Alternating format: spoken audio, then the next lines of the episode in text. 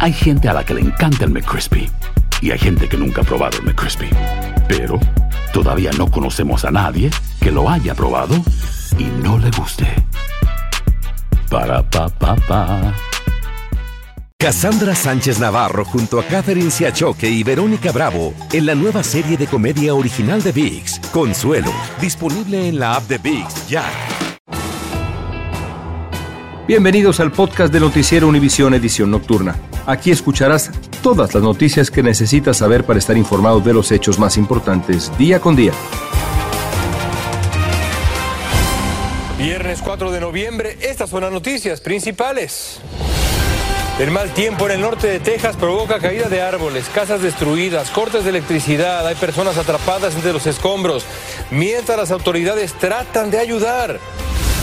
La nueva regulación de la administración Biden le permite a los Dreamers seguir renovando el programa DACA y seguir trabajando de manera legal, pero no se están procesando nuevas solicitudes a la protección temporal. Hay más de 300 mil pequeños ciudadanos aquí de Estados Unidos quienes tienen por lo menos un padre que es beneficiario de DACA, así es que también las vidas de ellos quedan en limbo. Tras el traspaso a los estados de la regulación del derecho al aborto, se dispara el número de interrupciones de embarazo que se practican en las casas con píldoras abortivas. Comienza la edición nocturna. Este es su noticiero Univisión, edición nocturna, con León Krause. Amigos, ¿cómo están? Buenas noches. Buena noche de viernes. Comenzamos nuestra emisión en Texas, donde fuertes tormentas han dejado un rastro de destrucción material. Se reportan árboles caídos, cortes de luz, personas atrapadas entre los escombros de las viviendas destruidas. Varios tornados habrían tocado tierra mientras fuertes lluvias golpean el norte del estado. Vamos con David Urias para conocer lo más reciente de los estragos de este mal tiempo. David. Buenas noches, me encuentro en Athens, Texas. Quiero que vean esto. Esto es un árbol grande que ha caído después de esta intensa lluvia y también vientos y ha caído justamente sobre una casa. Dentro de esta casa se encontraba una familia hispana quienes narran cómo fueron esos momentos intensos y caóticos cuando este árbol cayó. Tuvieron que buscar un refugio dentro de su casa. Quiero que escuchemos lo que dijeron minutos después. Y nada más oyó el golpe y me asomé por la parte de mi puerta de atrás y pues nada más pasó como que de repente y un destrozadero en todo en toda la calle de mi casa. Este es parte del panorama que ha ocurrido acá luego de esta intensa tormenta, una emergencia que sin duda alguna ha llamado mucho la atención de las autoridades y también ha puesto en alerta. Por lo menos la familia de este lugar no podrá dormir en este sitio ya que los daños han sido severos. Es todo por el momento desde Athens, Texas, informó David Urias, Univisión. Durísimo, gracias David. Y la nueva versión de la ley DACA o la ley para los jóvenes soñadores ha entrado en vigencia, pero solo beneficia a quienes ya habían sido a su vez beneficiados, protegidos por dicha ley. No permite nuevas solicitudes de ingreso. Esto deja fuera a unos 350 mil jóvenes soñadores y a unos 300 mil hijos que han nacido de esos jóvenes. Pablo Gato nos explica que implica la nueva regulación de la administración Biden y que ya es efectiva para los llamados jóvenes soñadores? Esto quiere decir que todos aquellos que tienen DACA ahorita pueden seguir renovando, que pueden seguir este, pidiendo um, advance parole que les ayuda a salir del país con permiso y regresar. Eso también les permite poder seguir trabajando en Estados Unidos. Pero ¿quiénes se quedan fuera? Es muy importante que notar que ahorita la administración no está procesando nuevas aplicaciones de DACA y solamente los que tienen DACA pueden uh, renovar su permiso de trabajo con la nueva regla. Esta regla final es nuestro esfuerzo para preservar y fortalecer DACA en la mayor medida posible, declaró el secretario de Seguridad Nacional, Alejandro Mayorkas. Pero la nueva regla sigue dejando en el limbo a más de 700.000 personas, aunque la continua falta de una solución permanente afecta, en realidad, a muchos más. Y mucho menos para los más de 343 mil personas quienes son elegibles pero aún no pueden aplicar al programa. Y también debemos de recordar que hay más de 300 mil pequeños ciudadanos aquí de Estados Unidos quienes tienen por lo menos un padre que es beneficiario de DACA. Así es que también las vidas de ellos quedan en limbo. Por ahora, el programa no puede ampliarse debido a los desafíos en corte que encara. La Administración básicamente dice que los tribunales les atan las manos en la nueva reglamentación. Las órdenes judiciales nos impiden adjudicar las peticiones que presentan una solicitud inicial, declaró el Servicio de Inmigración. Los activistas urgen a que los beneficiarios de DACA renueven cuanto antes sus protecciones de deportación y autorizaciones de empleo. La nueva regla es un respiro para los llamados jóvenes soñadores, pero saben que es un respiro temporal y que su futuro aún es incierto. En Washington, Pablo Gato, Univisión. Mientras tanto, el Tribunal Supremo rechazó este viernes un intento de una organización de bloquear el programa de condonación de deuda estudiantil implementado por la administración Biden. La jueza conservadora Amy Coney Barrett denegó una solicitud de la Fundación Pacific Legal de California para que se bloqueara la política de cancelar hasta 10 mil dólares de deuda estudiantil. Sin embargo, el plan sigue suspendido de manera temporal por orden de un tribunal de menor instancia a raíz de una demanda presentada por seis estados republicanos, gobernados por republicanos. La comunidad judía del este de este país respira más aliviada tras el arresto de un sospechoso de haber hecho amenazas contra sinagogas. Este hecho forma parte de un aumento de amenazas antisemitas desde el año 2021 y de comentarios de corte racista contra esa comunidad, incluso de celebridades, como sabemos con Kanye West. Desde Hoboken, Blanca Rosa Vilches tiene la historia para ustedes. El estado de alerta se mitigó en la comunidad judía cuando se supo que las autoridades habían arrestado al sospechoso de haber hecho las amenazas. El subdirector de la Liga Antidifamación en el estado dijo haber recibido la información directamente del FBI. Sin embargo, entendemos que desde donde esto vino, probablemente veremos más eh, y no estamos tranquilos. Mientras, la estrella del baloncesto del equipo de los Brooklyn Nets, Kyrie Irving, emitió una disculpa una semana después de tuitear un enlace a una película antisemita. Esa disculpa solo llega después de haber sido suspendido sin pago por al menos cinco juegos. Creo que este es el mejor curso de acción, no son los valores de nuestra organización, dice. Los Nets anunciaron la suspensión después de la negativa de Carey a rechazar el antisemitismo durante una sesión de prensa ayer.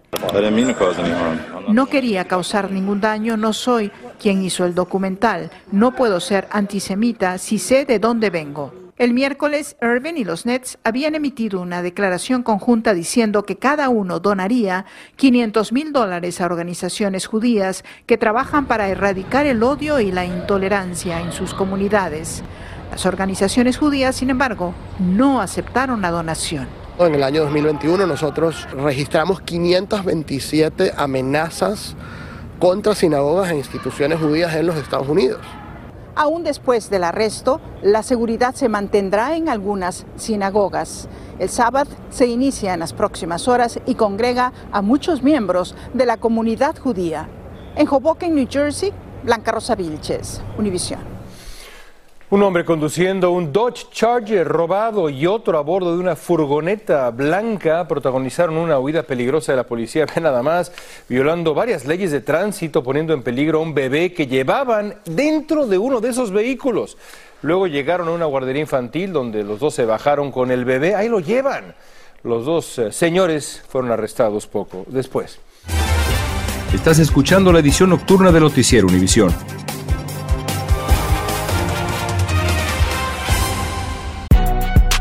Si no sabes que el Spicy McCrispy tiene Spicy Pepper Sauce en el pan de arriba y en el pan de abajo, ¿qué sabes tú de la vida?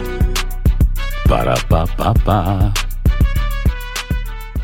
Cassandra Sánchez Navarro junto a Catherine Siachoque y Verónica Bravo en la nueva serie de comedia original de VIX, Consuelo, disponible en la app de VIX ya. Continuamos con el podcast de la edición nocturna de Noticiero Univisión. Arizona es uno de los estados que podría definir el balance de poder en el país que dejarán las elecciones del próximo martes. Tanto para el gobierno local como para la comunidad es importante que la votación presencial del martes sea ordenada en los centros que se han habilitado como colegios electorales. Desde Arizona, Citlali Ruiz tiene más para ustedes.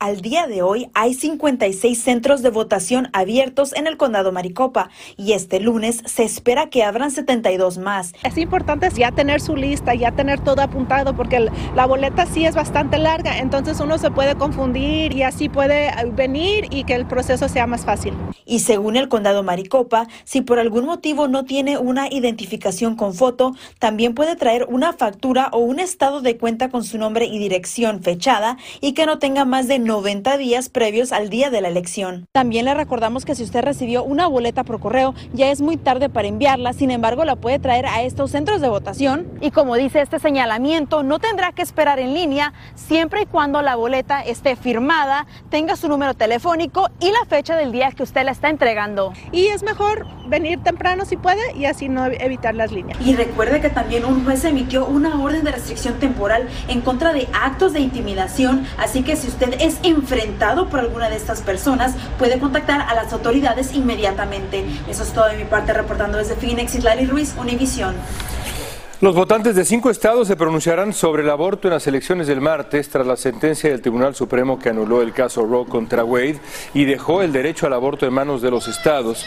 Michigan, California, Vermont preguntan sobre establecer un derecho al aborto, mientras que Kentucky pregunta si su constitución debería cambiarse para decir que no existe tal derecho o el financiamiento gubernamental para ello. Y hablando del polémico tema del derecho al aborto, luego de que la Corte Suprema delegara a los estados, como vemos ahora, las regulaciones para esta práctica médica, el número de abortos en las casas, en privado, se ha disparado. Esto usando píldoras para interrumpir el embarazo. Guillermo González nos explica desde Miami, en Florida. Menos de cinco meses después de que la Corte Suprema declarara la anulación de Roe versus Wade, más y más mujeres en los Estados Unidos están recurriendo a practicarse abortos dentro de sus propios hogares utilizando píldoras abortivas. Un reporte de la cadena ABC señala que esas pastillas están disponibles en el mercado por alrededor de 150 dólares.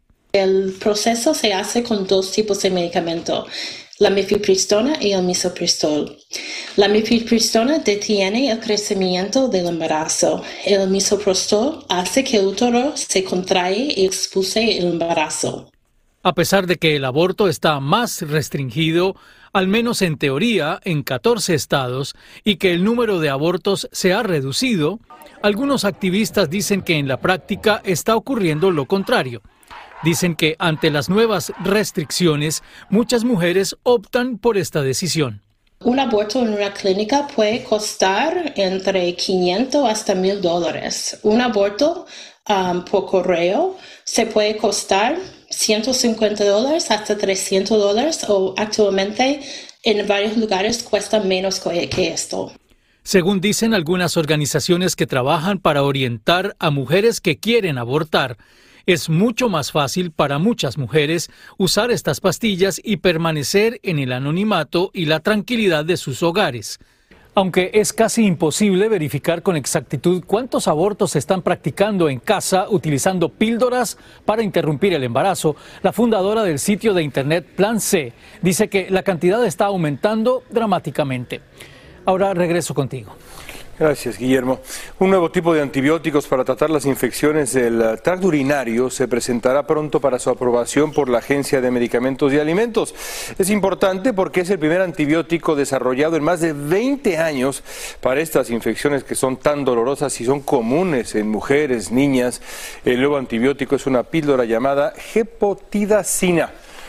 La fiebre de la lotería está que arde aquí en Univisión, ni le cuento cómo están los compañeros. Bueno, y es que el mayor premio del Powerball, ¿verdad?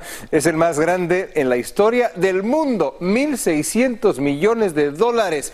Y los que juegan a la lotería, realmente todos ahora, tienen mucha idea de qué harían con tanto dinero. El único problema es que las probabilidades de ganar la lotería son de una en 292 millones. Pero alguien tiene que ganar, ¿eh? Romy de Frías tiene los detalles. La fiebre del Powerball se ha desatado. El sorteo de este sábado tendrá el premio de la lotería más grande de la historia en todo el mundo, estimado en 1.600 millones de dólares.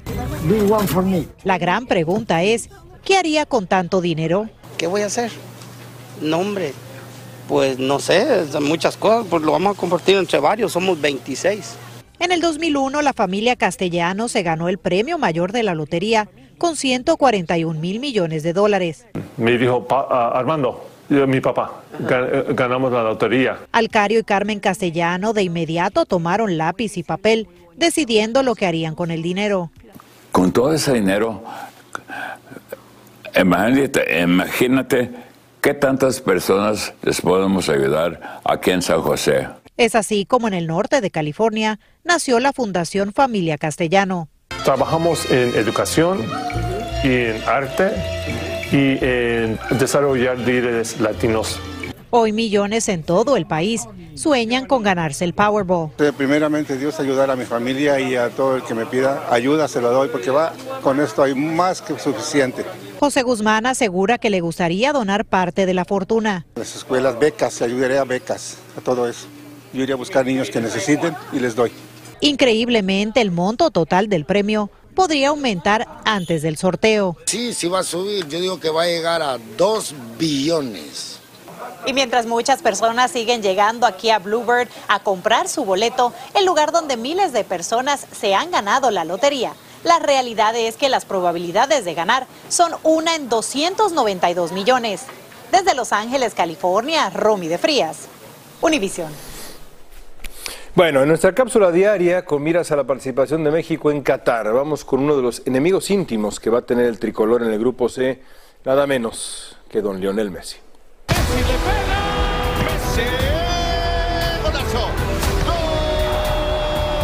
Todos conocemos sus logros.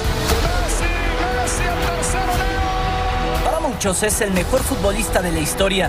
Lionel Messi. Es increíble poder recibir este premio de Pero es aquí donde comenzó todo.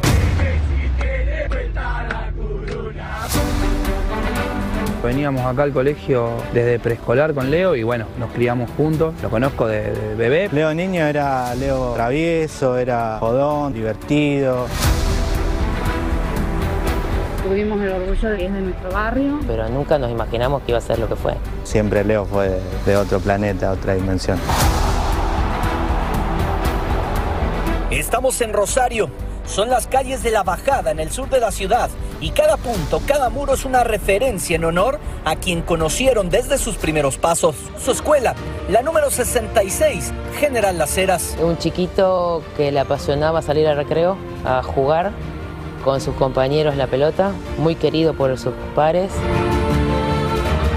Estas son las instalaciones del Club Abanderado Grandoli que ostentan con orgullo el haber sido el primer acercamiento de Leo con el fútbol. Para nosotros es un orgullo, un orgullo de que eh, Leonel en algún momento, además cuando sus inicios haya vestido la humilde casaca nuestra. Y justo faltaba uno y mi abuelo le empezó a decir al técnico, que el técnico lo conocía de toda la vida, metelo a este, no, que le voy a poner, mirá lo chiquito que es, está loca, lo van a hacer mal. Metelo, metelo, y bueno, sé que entré, que que hice un par de cosas y bueno, a partir de ahí volvió mi abuela y dijo, comprale botines y que la próxima semana lo llevo a entrenar. Leo era lo que es hoy, el comodín, el as bajo la manga, el que te hace la diferencia. Dentro de la cancha era eso, te juntaba por ahí dos o tres jugadores y te dejaba mano a mano. Yo te digo, me he cansado de hacer goles gracias a Leo. Pero desde entonces y con el apoyo del club argentino comenzó su lucha contra el déficit de hormona de crecimiento. Un día que va a la casa de fin de semana que tienen mis viejos, cae con la heladerita que tenía las inyecciones. Y ver a un chico de 12 años poniéndose inyecciones solo es algo que a alguien de la misma edad lo choquea. Finalmente en el 2000 llegó la oportunidad de ir a España con el Barcelona y el resto es historia.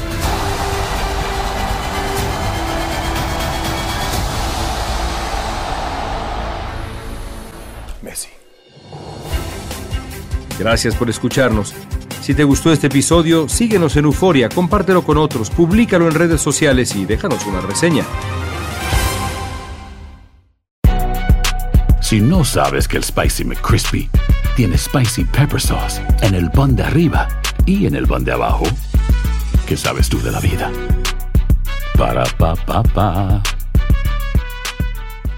Cassandra Sánchez Navarro junto a Catherine Siachoque y Verónica Bravo en la nueva serie de comedia original de VIX, Consuelo, disponible en la app de VIX ya.